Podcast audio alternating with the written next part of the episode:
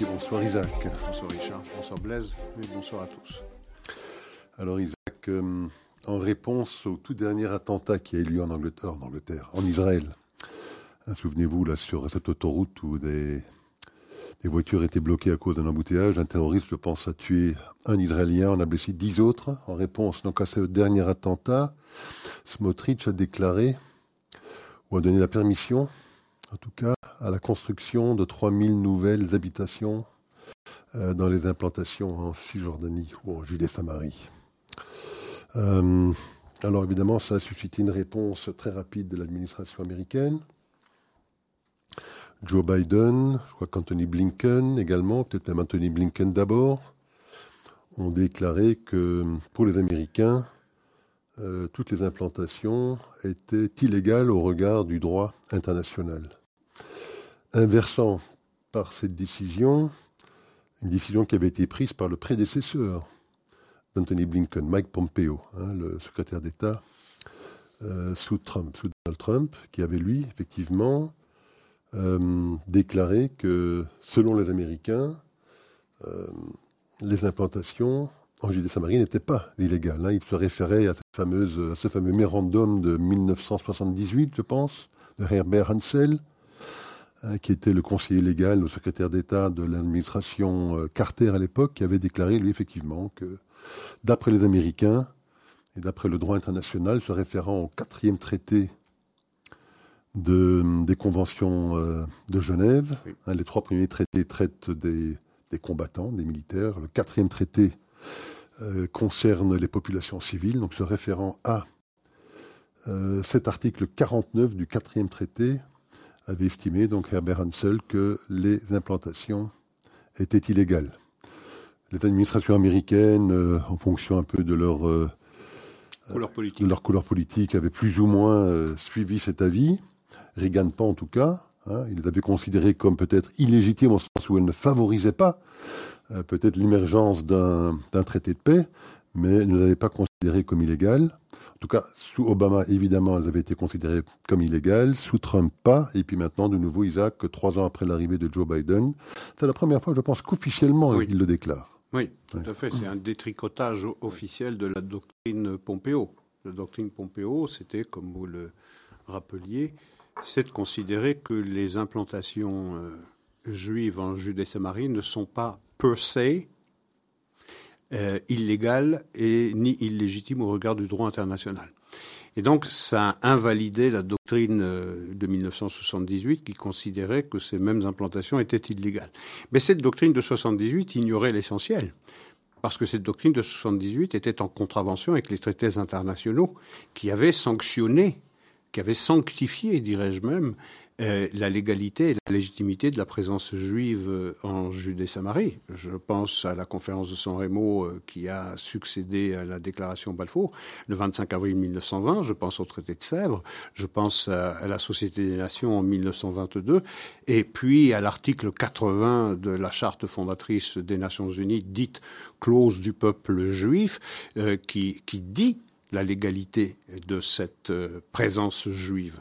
Donc, euh, ce qui m'étonne, c'est que rares sont les politiciens israéliens à rappeler les droits des juifs au regard du droit international et pas seulement au regard du passé, au regard de, de euh, au fait que euh, la Judée-Samarie est le berceau du peuple juif, mais les traités internationaux, internationaux pardon, disent cette légalité, disent cette légitimité. Et toute décision ou toute déclaration qui euh, vienne de l'une ou l'autre administration ou d'une quelconque décision des Nations Unies ne peut pas contrevenir à ce à cette clause 80 qui reprend l'héritage euh, juridique de la Société des Nations, dans laquelle il est clairement indiqué que les Juifs, jusqu'au Jourdain, c'est-à-dire toute la Judée-Samarie, les Juifs ont le droit d'y être.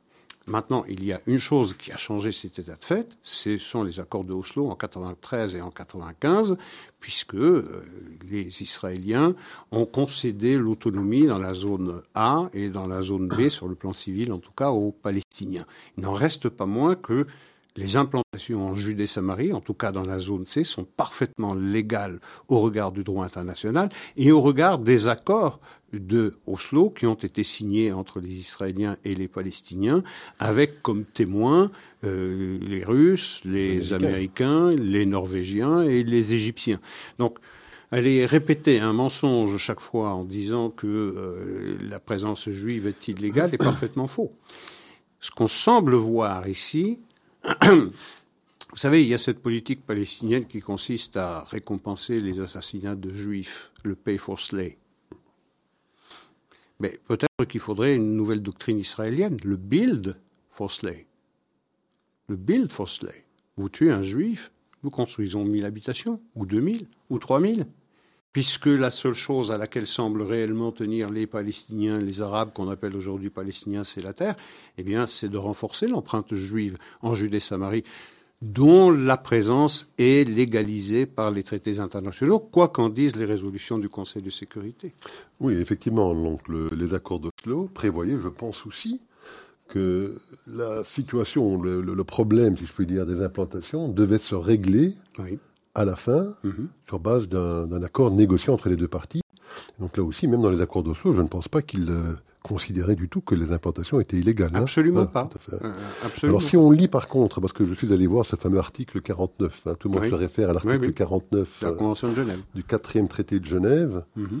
donc qui a été, je pense, euh, signé en 48-49. Donc c'était des traités qui ont été mis en place juste après la Deuxième Guerre mondiale, vu les exactions qui avaient eu lieu évidemment à la fois contre des militaires, mais aussi beaucoup contre des populations civiles, et en particulier les déportations de juifs de pays qui étaient dans des territoires évidemment occupés par les Allemands pour les déporter dans les camps de concentration. Donc c'était surtout pour euh, ce qui concerne l'article 49, en réponse à ces déportations des juifs, que cet article avait été rédigé.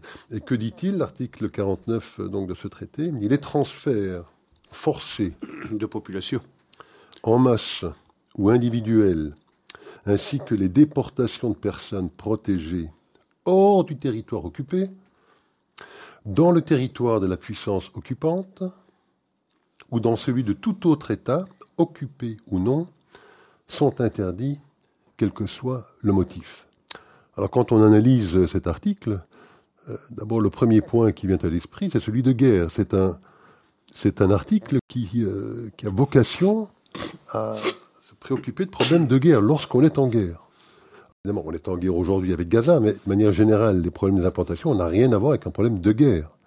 Donc déjà, l'application même de l'article dans une période plus ou moins de paix, si je puis dire, est plus que questionnable. Euh, il parle également de territoire occupé.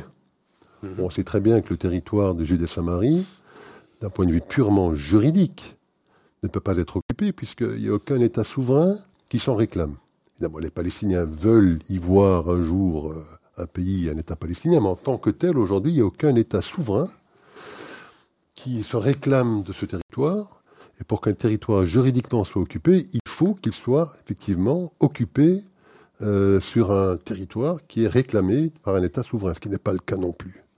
Et puis on parle également ici donc de déplacement forcé, forcé de population à ce que je sache, les Israéliens qui vont s'installer dans les territoires euh, de Judée-Samarie ne sont pas forcés d'y aller. Contrairement à ce qui se passe euh, en Chypre du Nord, par exemple, où on a déporté des populations turques.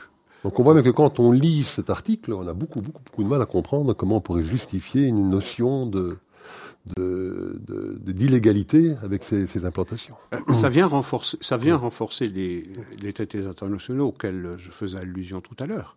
Euh, et, ça n'est pas discutable. Cela. La seule personnalité dont j'ai lu un rappel de ces, euh, traités internationaux qui disent la légalité et la légitimité de la présence juive en Judée-Samarie, c'est Simcha Rothman, le ministre de la Justice, il y a deux jours seulement, qui, euh, dans un article du Jérusalem Post, rappelait cet article 80.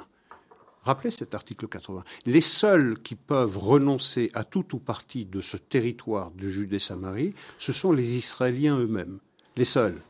La raison pour laquelle euh, les Palestiniens ont raté plusieurs fois euh, l'occasion euh, de saisir euh, de, profiter de ce renoncement israélien, c'était en, 2000, lorsque Ehud Barak avait euh, proposé l'abandon, l'abandon, je dis bien, pas la restitution, de 96% de la Judée-Samarie, et puis Ehud Olmert, en, 8 ans plus tard, qui avait proposé à peu près la même superficie abandonnée au profit des Palestiniens. Si les Palestiniens avaient accepté, les Israéliens ayant abandonné de leur propre décision, de leur propre volonté, ce qui leur appartient du fait des traités internationaux, auraient changé la donne. Mais personne ne peut forcer Israël à abandonner une partie des territoires qui leur ont été euh, concédés. Mais ce qu'on veut faire ici, vous savez, celui qui ignore l'histoire est condamné à la revivre. Rappelez-vous 1938. 1938, c'est quoi? On force la Tchécoslovaquie, pratiquement désarmée, à abandonner le territoire des Sudètes au profit de l'Allemagne nazie. Pourquoi? Pour apaiser le tyran, le tyran Hitler. En pensant que de cette manière-là, eh les revendications euh, des nazis s'arrêteront. On a forcé donc les, Tchèques. Et les, Tchèques ont été forcés d'accepter, puisque tout le monde s'y mettait pour faire pression sur eux, les Français, les Anglais, les Américains, abandonnez-les. Et c'est ce qu'on a fait. On veut faire de la Judée-Samarie le nouveau territoire des Sudètes, contraindre Israël à renoncer à un territoire auquel il a parfaitement droit, auquel il a parfaitement le droit de se trouver. Il y a deux différences. La première, c'est que, à l'inverse de la Tchécoslovaquie qui était incapable de se défendre face à l'ogre nazi, les Israéliens peuvent se défendre. Et la deuxième différence, c'est que le droit des Juifs à être en Judée-Samarie est sanctifié par les traités internationaux. Alors évidemment, cette déclaration américaine de Blinken, de Joe Biden, s'inscrit effectivement dans leur stratégie politique pour l'après-guerre. Mhm.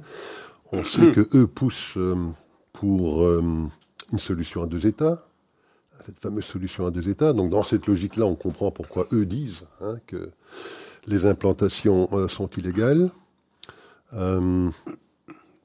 donc ça s'inscrit évidemment clairement dans ce, dans ce registre-là. Ils ont tendance aussi à essayer de faire passer euh, Benjamin Netanyahu comme le, mauvais élève, l'empêcheur de tourner en rond, euh, celui qui euh, pousserait pour une extension de la guerre, uniquement pour des objectifs personnels, de se maintenir au pouvoir, puisque, disent-ils, les sondages sont très négatifs à son égard, que si la guerre devait s'arrêter, que des élections être organisées, qu'il est plus que probable, pour ne même pas dire presque certain d'après les Américains, que Netanyahou serait donc évacué. Donc il essaie de faire passer Netanyahou pour l'empêcher de tourner en rond. Or, euh, c'est pas si clair, c'est pas si évident. Euh, parce que, bon, la Knesset, je pense, a, voté à 99 députés sur 120, avec sur les 120, je pense, 9 abstentions. Le 9 qui ont organisé leur, euh, il y a 10 des partis arabes, semble-t-il, 11, pardon, qui ont voté contre. Euh, qui ont voté contre, absolument. Et puis euh, qui a, organisé, euh, qui a organisé son absence, donc qui n'a pas voté. Donc 99 députés sur 120, je pense que c'est la, première fois depuis je ne sais combien de temps que la Knesset vote avec une telle majorité pour une proposition de, de résolution qui prévoyait quoi, effectivement, Isaac? Un refus, justement, cette solution à deux États. Donc, euh, d'essayer de faire passer euh, Benjamin Netanyahu comme cette espèce de brebis galeuse qui, pour des raisons purement électoralistes ou purement d'intérêt personnel, chercherait à empêcher une paix de se réaliser et deux États de se mettre en place, me paraît totalement erroné. Alors, la résolution ne dit pas le refus d'Israël à la solution des deux États. Elle ne dit pas explicitement. Elle dit le refus à toute imposition d'un État palestinien qui viendrait de l'extérieur, c'est-à-dire pas d'oukaz, pas d'imposition. Euh, la suite, euh, si euh, accord politique il devra y avoir, il devra naître de négociations directes entre Israéliens et Palestiniens. C'est ce que dit cette résolution. Et d'ailleurs, Avigdor Lieberman estimait que cette résolution n'allait pas assez loin, et pas seulement Avigdor Lieberman, également Ben Gvir et Smotrich estimaient que ça n'allait pas assez loin parce qu'il fallait dire clairement, explicitement, qu'en tout état de cause, aujourd'hui comme demain, il n'y aura pas d'État palestinien. Bon, on a trouvé une cote plus ou moins bien taillée et on a voté une résolution qui dit on n'imposera pas à Israël une solution qui ne lui convient pas et on n'imposera pas euh, la création d'un État palestinien euh, qui conviendrait à la, à la communauté internationale, mais qui contreviendrait aux intérêts supérieurs de l'État d'Israël. Donc ça a été voté effectivement à 99 députés sur 120, ce qui est un résultat tout à fait, tout à fait extraordinaire, effectivement. Maintenant, il y a effectivement une volonté de la part de l'administration américaine de se débarrasser de Benjamin Netanyahu. Et les rumeurs sont nombreuses pour accréditer cette, cette idée que, en effet, euh, euh, d'ailleurs, l'administration euh, américaine parle bien volontiers avec tous les opposants, avec l'opposition israélienne, avec, avec Benjamin Gantz, avec Yair Lapid, pour essayer de circonvenir Benjamin Netanyahu, qui est considéré effectivement comme l'empêcheur de tourner en rond, parce que s'il était absent, eh bien, on s'accommoderait, on, trouverait plus facilement euh, un accord, euh, ou en tout cas l'aval du gouvernement israélien pour la création de ce fameux État. Et d'ailleurs, c'est la raison pour laquelle vous sentez augmenter la pression sur le plan domestique en Israël, avec, avec l'organisation de manifestations de plus en plus nombreuses et de plus en plus suivies, demandant l'organisation d'élections le plus rapidement possible. Pourquoi? C'est intéressant de se poser la question. eh bien, euh, et à la manœuvre, il y a encore une fois Ehud Barak. Ehud Barak qui n'a rien demandé de moins que de faire le siège de la Knesset pour paralyser l'action du gouvernement euh, israélien. Euh, mais pourquoi est-ce qu'on demande l'organisation des élections israéliennes? Pour le mois de juin, parce qu'elles doivent être organisées, je pense, 90 jours ou 120 jours après qu'on ait décidé euh, euh, de nouvelles élections.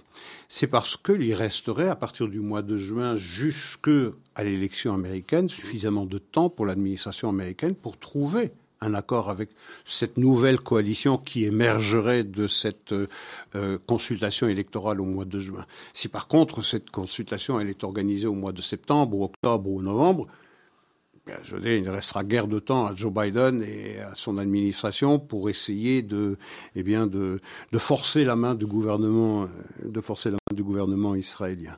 Donc, c'est ça, c'est ça le problème pour l'administration américaine. C'est comment faire pour se débarrasser de Benjamin Netanyahu pour pouvoir, euh, pour pouvoir arriver, euh, arriver à ses fins. Et c'est aussi nier, eh bien, la très large majorité de la population israélienne qui est contre la création d'un État palestinien. Et alors là, pour le coup, c'est pas euh, si cet État palestinien est imposé par la communauté internationale, mais d'une façon générale, on ne veut pas d'un État palestinien, moins encore depuis le 7 octobre. Donc il n'est pas question. Les chiffres sont 92% de la population juive d'Israël qui refuse la création d'un État palestinien sous quelque conditions que ce soit, et 85% en tenant compte de la population arabe israélienne. Ça fait une très très large majorité de la population israélienne. On ne voit pas comment la communauté internationale pourrait imposer à une majorité aussi écrasante de la population israélienne la création d'un État qui est vécu par cette même population comme un danger euh, existentielle.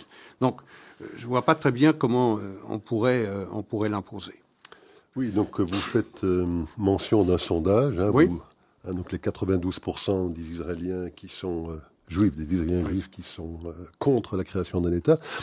Je crois que cette statistique fait partie d'un sondage plus large hein, qui a été réalisé par Direct Poll. Direct Poll, qui est, d'après ce qu'on comprend, l'un des meilleurs instituts de sondage en Israël, en tout cas celui qui aurait le mieux prédit les résultats des toutes dernières élections, qui a sorti un sondage pour euh, la chaîne 14, euh, qu'on sait être la chaîne plutôt favorable euh, au gouvernement israélien, mais un sondage qui semble être en totale contradiction avec tous les autres sondages qui ont été publiés depuis le déclenchement de la guerre le 7 octobre, puisque alors que tous ces sondages donnent Benny Gantz totalement gagnant, avec je pense entre 37, 38, 39, parfois même 40 députés à la Knesset, et un effondrement du vote du Likoud qui tomberait aux alentours de 15, 16, 17 sièges, avec une majorité euh, forte pour l'opposition actuelle. On parle à 66, 67 députés, euh,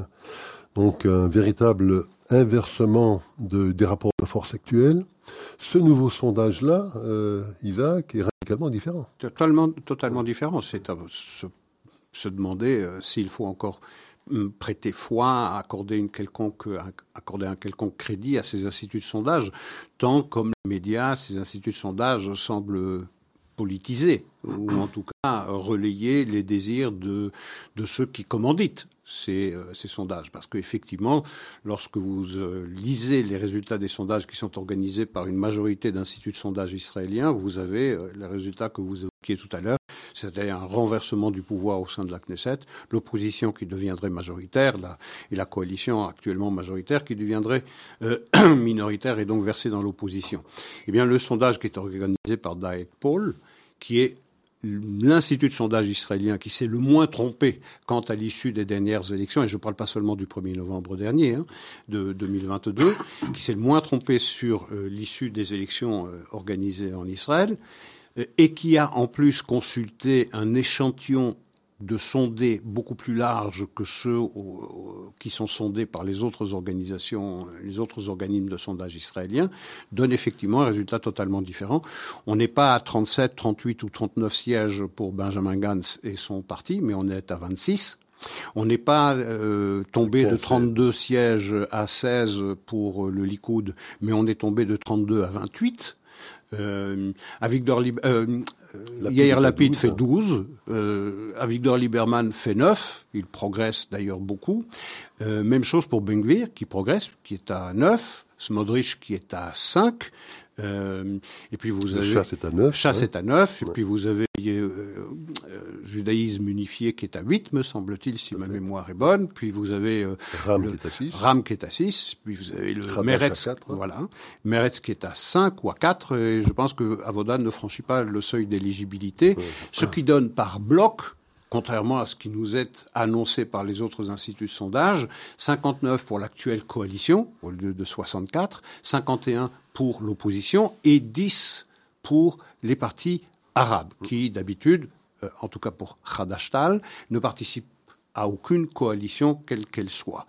Euh, et on compte les 51 de l'opposition en comptant Avigdor Lieberman dans cette opposition. Alors que Avigdor Lieberman est le plus souvent, est plus souvent en pointe plus souvent à droite de euh, Benjamin Netanyahu, euh, et donc on le voit, et qui de toutes les façons, dans les précédentes consultations, disait qu'il ne rentrerait pas dans une coalition où seraient euh, présents les partis arabes. Donc on voit que les, les, résultats sont infiniment plus discutables que ceux qui nous sont avancés, et c'est la raison pour laquelle il y a cette pression, ce nouveau, ces, ces, manifestations qui sont organisées maintenant pour demander de nouvelles élections, parce qu'on sait bien que si on ne les organise pas euh, avant le mois de juin, vous savez, après juillet-août, il y a la, il y a la, compétition électorale aux États-Unis qui euh, rentrera dans sa dernière ligne droite. On aura d'autres soucis que de faire pression sur le gouvernement israélien. Donc il faut vraiment que ce soit organisé au plus tard au mois de juin. Donc il faut exiger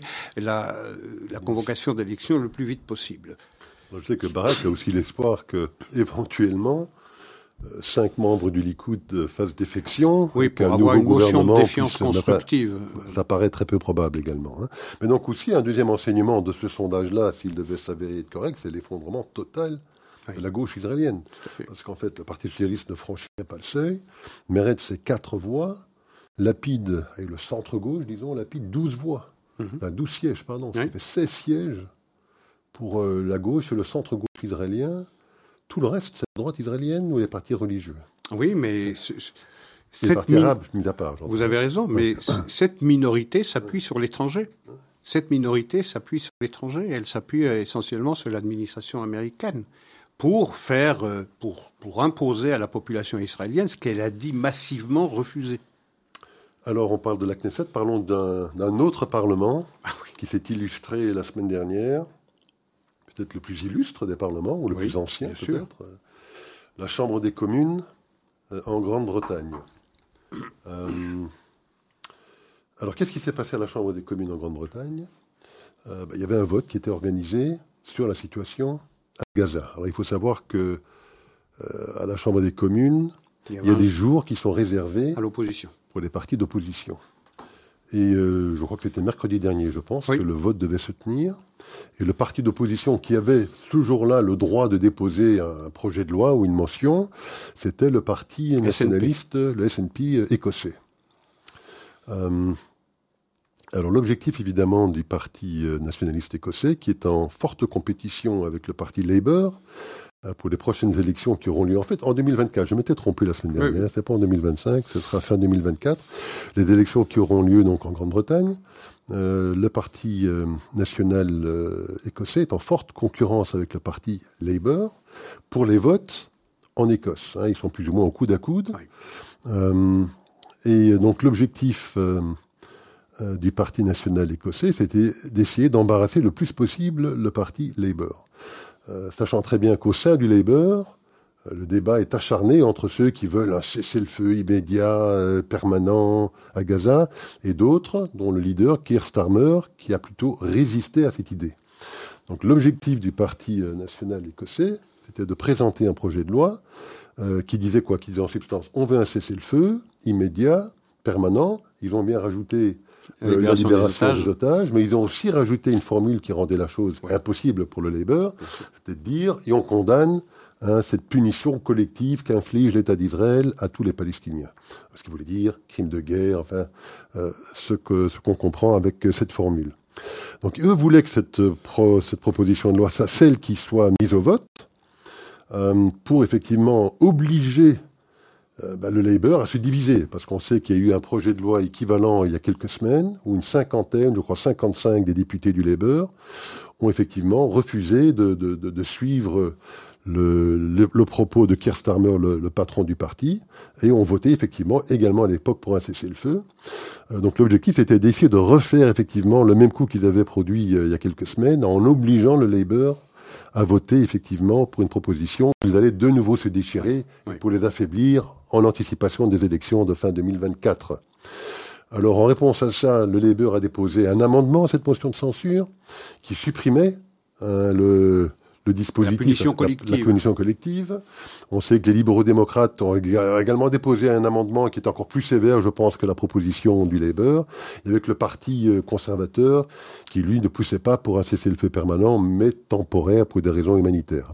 ça, c'était donc la, la gymnastique procédurelle qui s'est mise en place. Normalement, c'était le vote ou la proposition du parti euh, écossais qui devait normalement être mise au vote, euh, mais euh, le Speaker of the House un ancien travailliste. Hein, hmm un ancien travailliste. Un ancien travailliste qui avait rencontré Keir Starmer quelques instants avant le vote, ce qui a évidemment euh, suscité euh, l'émoi de, des Écossais, euh, a décidé de, en fait, de, ne pas suivre la procédure habituelle de la Maison des communes et de mettre la proposition de loi amendée du Labour et non pas celle pour permettre à tout le Labour de voter comme un seul homme, si je puis dire, pour cette proposition de loi. Enfin voilà, donc ça a été un scandale, euh, si je puis dire, euh, énorme en Angleterre à cause donc de ce vice de procédure, sachant que, je vous céderai la parole dans un instant, le, Speaker of the House, Lindsay Hoyle, a lui argué qu'il l'avait fait pour la sécurité même des parlementaires, parce qu'en dehors de la maison des communes euh, se trouvait une masse de, hein, de manifestants, dits pacifistes, hein, qui projetaient au même moment, je pense, en lettres de 40 mètres de haut sur, la maison des communes, mhm. from the river tout de suite. Donc il craignait peut-être des débordements si on était obligé de voter de forcer des, gens du Labour à voter contre peut-être la proposition de loi des Écossais, il craignait des débordements qui auraient pu mettre éventuellement leur euh, sécurité en danger. C'est l'information la plus importante, celle-là, cette déclaration du Speaker.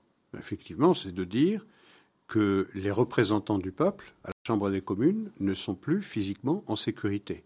Ils sont menacés dans leur intégrité physique. Vous vous rendez compte je veux dire, ça veut dire que désormais, euh, la rue, les manifestants tiennent en main la démocratie britannique, qui est la plus ancienne au monde, la démocratie parlementaire la plus ancienne au monde, la plus rodée, la plus éprouvée.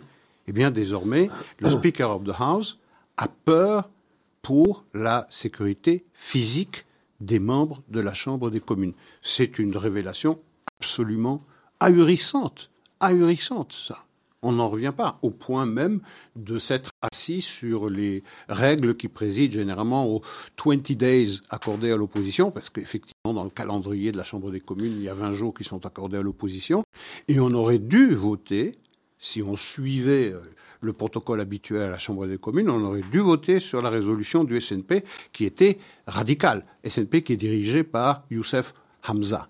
Euh, palestinien, je crois, d'origine. alors, et cette résolution était terriblement euh, radicale. C'était, vous, vous en avez parlé. Et donc il y a eu un, amendement du Parti travailliste qui jusqu'alors refusait de demander un cessez-le-feu. Mais la pression était suffisamment forte sur Keir Starmer pour l'obliger à demander un cessez-le-feu humanitaire, la libération des otages, eh bien, c'était une version un peu amendée, un peu adoucie de la version du SNP. Et donc, le Speaker a demandé que l'on vote sur l'amendement du Parti travailliste et non pas sur la résolution initiale du SNP, ce qui fait que les représentants du SNP ont quitté, euh, ont quitté la salle. Et par défaut, c'est la résolution du Parti travailliste qui a été votée. Mais l'essentiel n'est pas là, bien évidemment. C'est la reconnaissance par le Speaker of the House que la sécurité n'est désormais plus garantie. Point n'est besoin ici de rappeler qu'il y a déjà un député conservateur, la semaine dernière, je pense, qui avait démissionné de son mandat dans une circonscription où il y a une grande, euh, population juive, parce qu'il avait été menacé physiquement ainsi que sa famille. Et donc, pour le speaker de, de, la Chambre des communes reconnaître qu'en réalité, cette menace pèse désormais sur tous ceux qui voteraient mal pour les manifestants qui se trouvaient effectivement à l'extérieur de l'enceinte et qui projetaient sur la chambre, eh bien, from the river to the sea, uh, Palestine will be free. On a, on a changé de régime. On a changé de régime, c'est-à-dire que c'est désormais la rue qui gouverne en Grande-Bretagne. Pas, c'est pas n'importe quoi comme information. Et d'ailleurs, on a considéré que uh, from the river to the sea, Palestine will be free n'est pas euh, criminel. N'est pas une incitation. N'est pas une incitation à la haine, n'est pas une incitation à la violence. En tout cas, lorsque ce slogan est scandé dans des manifestations de masse. Vous allez voir, on ne comprend pas très très bien la logique qui prévaut à, cette distinction, mais lorsque c'est scandé dans des manifestations de masse, ça n'est pas criminel, ça n'est pas une invitation à la, à la violence. Là, c'était projeté. Hein oui, oui, c'était projeté. Projeté sur la maison des communes. Mais dans certaines circonstances, c'est affaire de contexte. C'est affaire de contexte. Ça nous fait penser à quoi? Ça nous fait penser euh, aux universités américaines où l'appel au génocide du peuple juif est affaire de contexte. Donc désormais, l'antisémitisme est une affaire de contexte. Demander l'éradication du peuple juif, parce que c'est ce que veut dire From the river to the sea, Palestine will be free, c'est l'éradication du peuple juif. Eh bien décidément, ça n'est criminel, ça n'est de l'incitation à la violence qu'à partir du moment où un contexte bien particulier est, euh, est, est réuni. Affolant. Alors moi, j'en tire un deuxième enseignement aussi de cette histoire, parce que donc il y a les, euh, les quatre parties hein, donc qui sont mhm. euh, parties prenantes dans cette histoire. Donc on a mentionné donc la résolution du parti écossais, donc euh, cesser le feu immédiat, permanent, libération des otages et arrêt de la punition collective infligée par les Israéliens. L'amendement du Parti socialiste qui sera plus que vraisemblablement au pouvoir euh, d'ici la fin de l'année. On verra mm. bien. disons, les sondages le donnent euh, nettement en tête. La même que celle du Parti écossais, sauf qu'il retire euh, cette, cette, cette, accusation, de, cette accusation de punition, collective. Et c'est un cessez-le-feu humanitaire. Humanitaire. Bon. Les partis Libdem, les libéraux démocrates, eux demandent un cessez-le-feu bilatéral immédiat et la condamnation de Benjamin Netanyahu pour son refus d'une solution à deux États, en tout cas sa déclaration dans ce sens, et puis alors le quatrième parti, qui est celui qui est au pouvoir maintenant, donc les conservateurs, qui eux ont en fait proposé un amendement où ils disaient, ils votent pour des gestes qui permettront euh, d'arriver à un cessez-le-feu permanent. Mais enfin, le mot qui revient à chaque fois, c'est cessez-le-feu. C'est cessez-le-feu. Euh, alors, euh, projetons-nous en arrière, revenons peut-être, je sais pas moi, 80 années en arrière, le siège de Berlin. Euh, est-ce qu'on pourrait envisager, Isaac, en 1945, lorsque les, les soviets sont autour de Berlin, pour donner le, le, coup fatal à ce régime nazi, que la Chambre des communes et tous les partis de la Chambre des communes, d'une manière ou d'une autre, demandent un cessez-le-feu, aux, Russes pour préserver ce qui reste du régime nazi.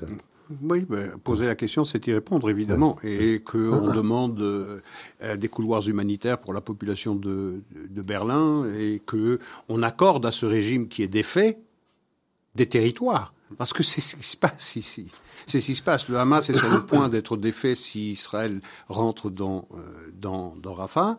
Mais on voudrait récompenser ce qui s'est passé le 7 octobre au vaincu en lui donnant euh, la satisfaction d'avoir euh, la création d'un État euh, palestinien.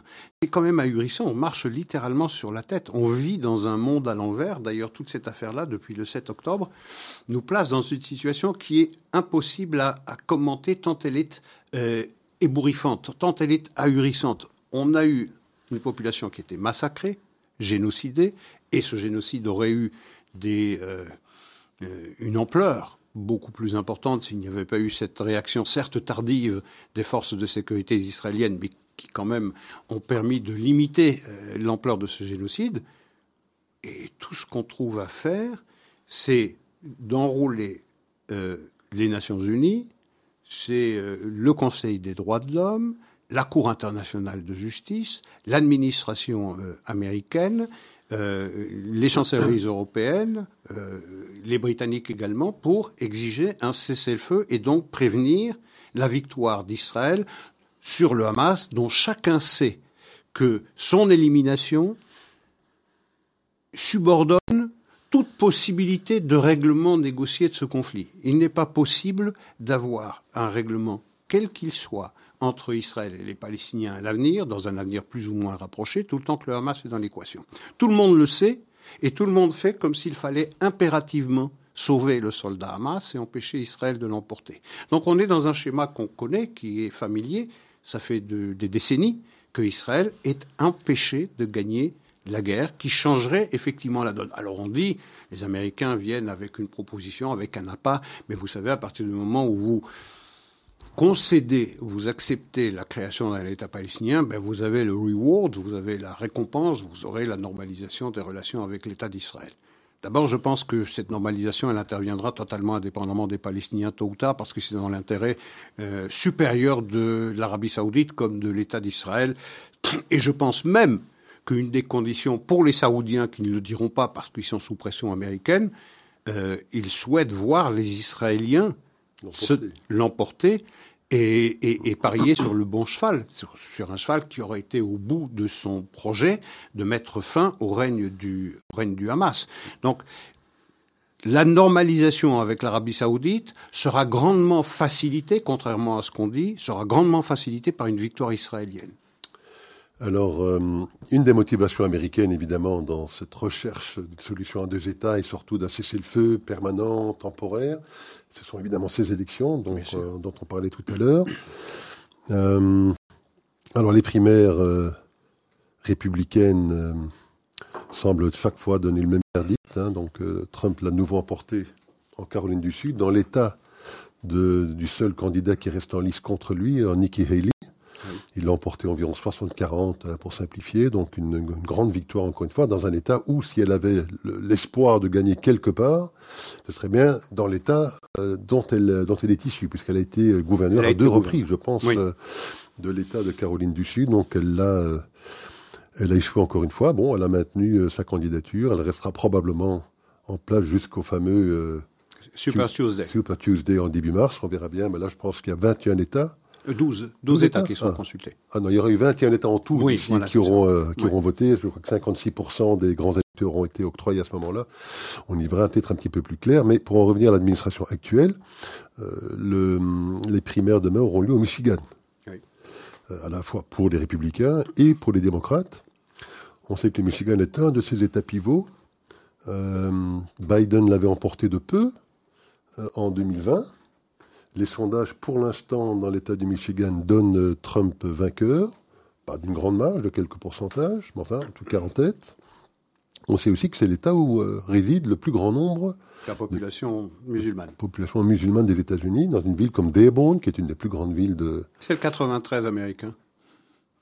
Oui, voilà, exactement, tout à fait. Et euh, je crois que c'est 54% de la population de Dearborn qui, qui est musulmane. Qui est un maire d'ailleurs, un maire musulman.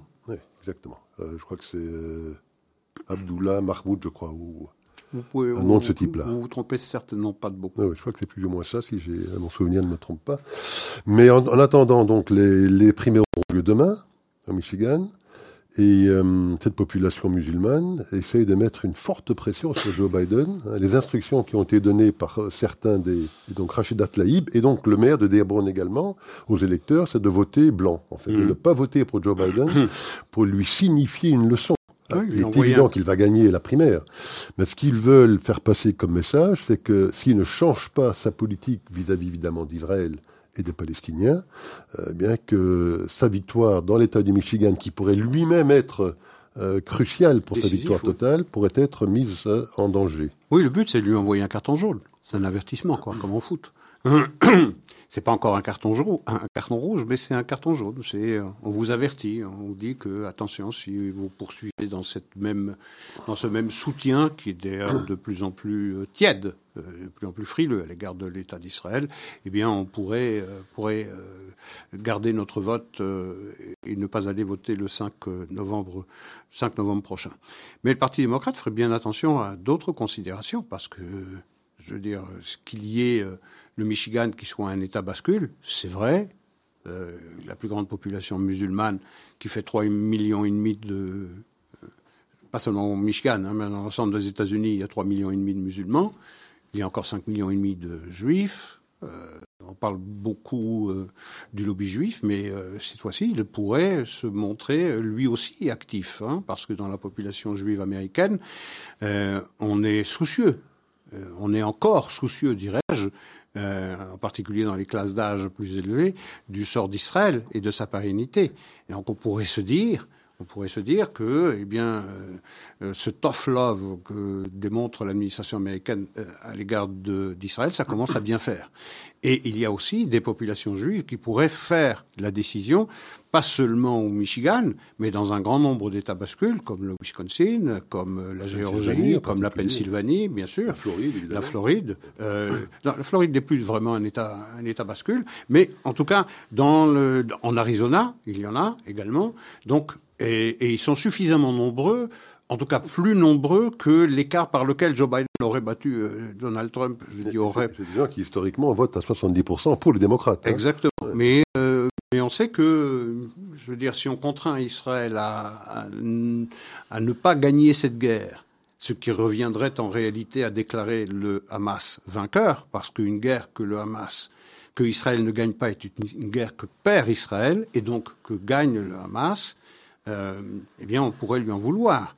Et même chose pour les électeurs modérés, démocrates, qui ne sont pas nécessairement juifs, mais qui estiment que, décidément, eh bien, cet allié euh, israélien est, soumis à une pression indue, injuste, et pourrait également sanctionner euh, l'administration euh, démocrate. Donc il, n'y a pas que ce facteur-là, et les démocrates feraient bien d'être tout à fait euh, conscients de ce que, en satisfaisant les gens de Dearborn, par exemple, ils pourraient mécontenter d'autres personnes infiniment plus nombreuses dans un plus grand nombre d'États bascules.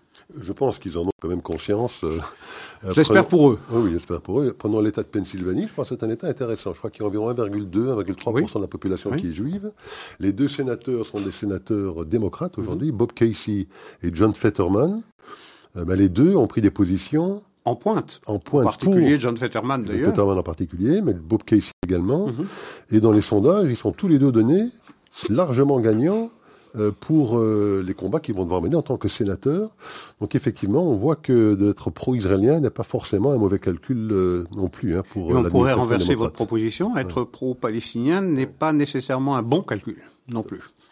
Alors il y a une autre institution qui n'arrête pas de nous chagriner, hein, c'est les Nations Unies.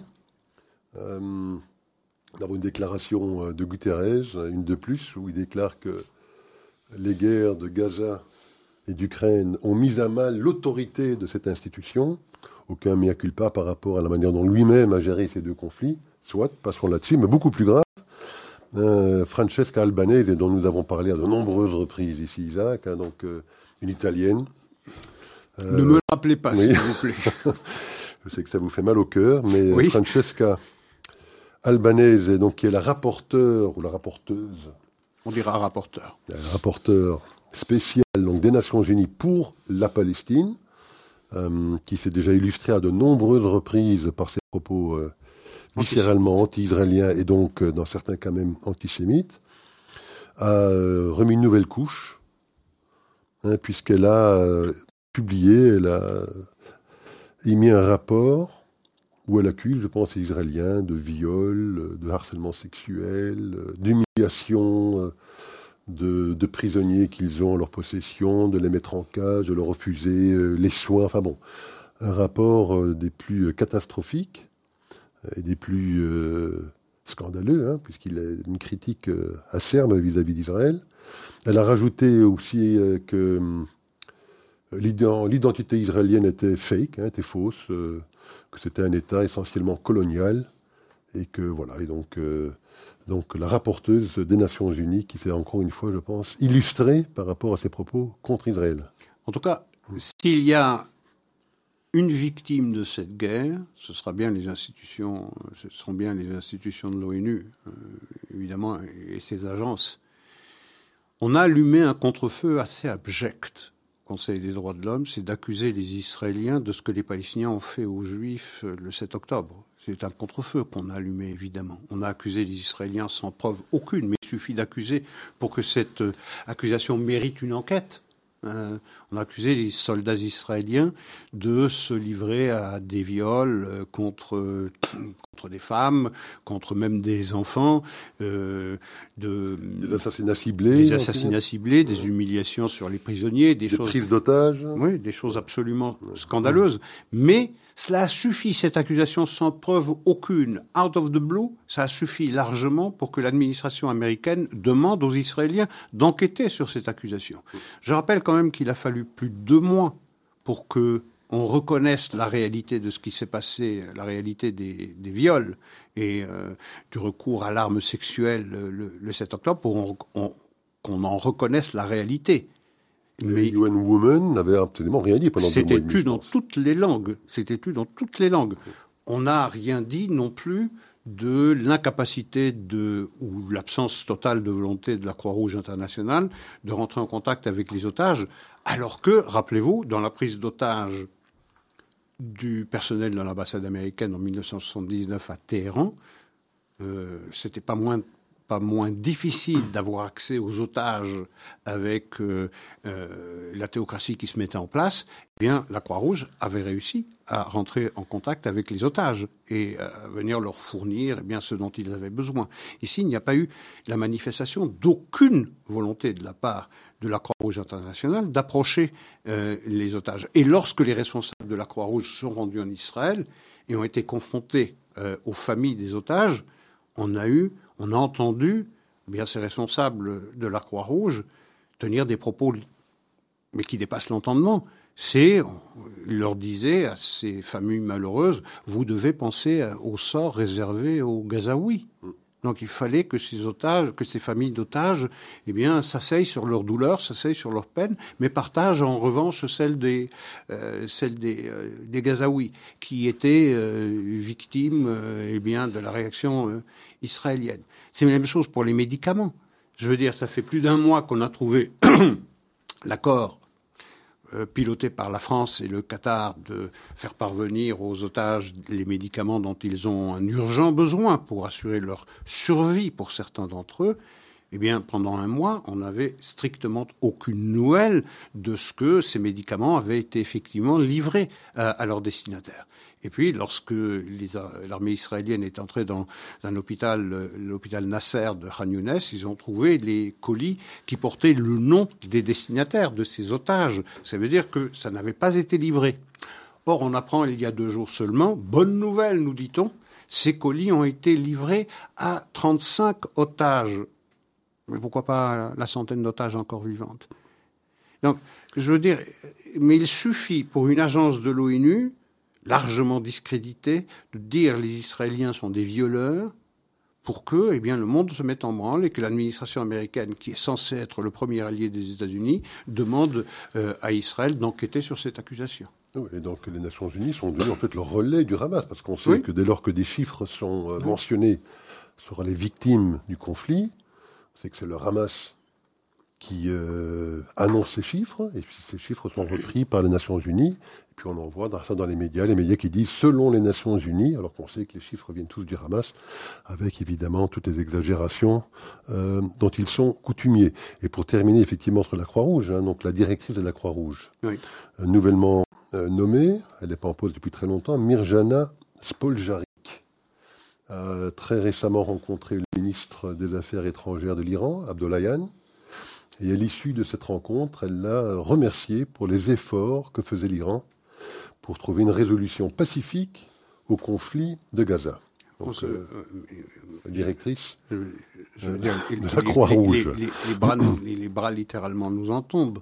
Je veux dire, c'est le principal, c'est l'État sponsor du terrorisme pour l'administration euh, américaine, et c'est l'État que euh, cette même administration américaine euh, épargne le plus.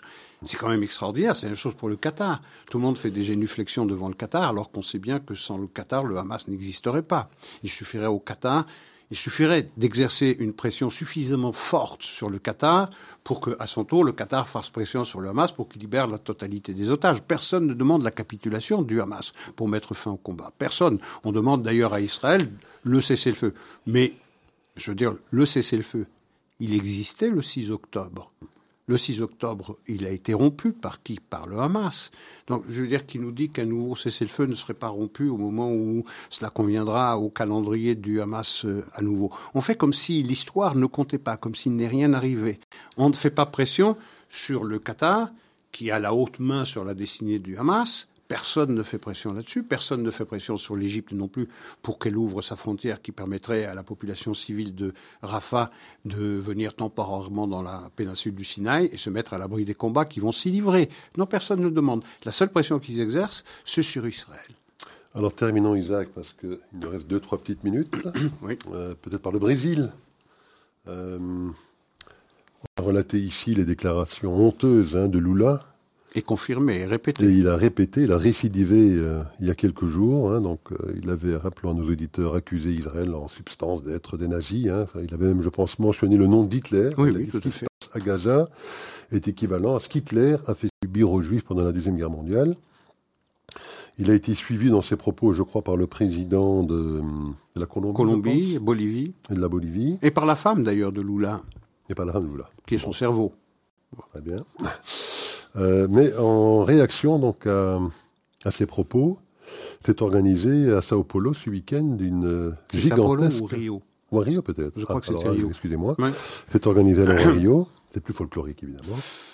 Une immense euh, manifestation, Isaac. Oui, une immense manifestation pro-israélienne. Alors les chiffres, évidemment, comme toujours dans ces manifestations océaniques, c'est c'est 500 000 pour la police ou pour le ministère de l'Intérieur du gouvernement Lula, donc il faut prendre ça avec des pincettes. 2 millions pour les organisateurs, c'est plus que vraisemblablement exagéré aussi. La vérité doit se trouver au, milieu. Et on peut considérer qu'effectivement, un million de personnes se sont déplacées pour venir manifester leur solidarité à l'égard d'Israël et euh, la lutte contre l'antisémitisme. Ça fait chaud au cœur. On a vu des dizaines de milliers de drapeaux brésiliens être agités au vent. Même chose avec les drapeaux euh, israéliens. En tête de cortège, il y avait qui? Il y avait Jair Bolsonaro. Euh, qui est l'ancien président euh, brésilien dont on avait dit tant de mal, mais qui euh, était euh, lui, qui est lui d'ailleurs encore aujourd'hui un des plus grands alliés dans le continent sud-américain avec Javier Milei, qui a été élu tout à fait récemment en Argentine de l'État d'Israël. Oui, c'est vrai que le Brésil est un petit peu comme les États-Unis. Il y a une immense population évangélique. Oui. 30%, 30 à 35%. 30 à 35% qui est donc très très pro-israélienne, mhm. comme euh, la même population euh, qui existe aux États-Unis de la même manière également. Donc euh, effectivement, ça faisait chaud. Je suis pas 100% certain que c'était uniquement pour la défense d'Israël. Bon, je pense Mais si la défense d'Israël suffit à mobiliser un million de personnes, on s'en réjouira quand même. Parfait. Moi, j'ai un tout dernier petit point. Alors, à moins que vous en ayez un que vous. Non. alors, malheureusement, encore aux États-Unis, une page prise dans le New York Times par Jewish Voice for Peace. Ah je ne sais pas si vous avez vu ça. Euh, d'abord, on se demande comment ils font pour financer ça, parce que c'est quand même 50 000 dollars pour la page dans le New York Times. J'en ai une petite idée. Probablement euh, le Qatar ou je ne sais qui d'autre. Ou Soros. Ou Soros éventuellement. Euh, mais sur cette page, le Jewish Voice for Peace, il y avait un collectif de rabbins qui s'en prend à Joe Biden en disant qu'en soutenant Israël, ils ont pris ou il a pris la défense du camp de la mort, de death camp, a-t-il dit. Des rabbins israéliens, des rabbins juifs des États-Unis qui euh, signent ce type de, de pamphlet. L'insanité. Voilà. voilà. Donc sur cette triste nouvelle, Isaac, ce sera la fin pour cette semaine. Rendez-vous la semaine prochaine. Au revoir.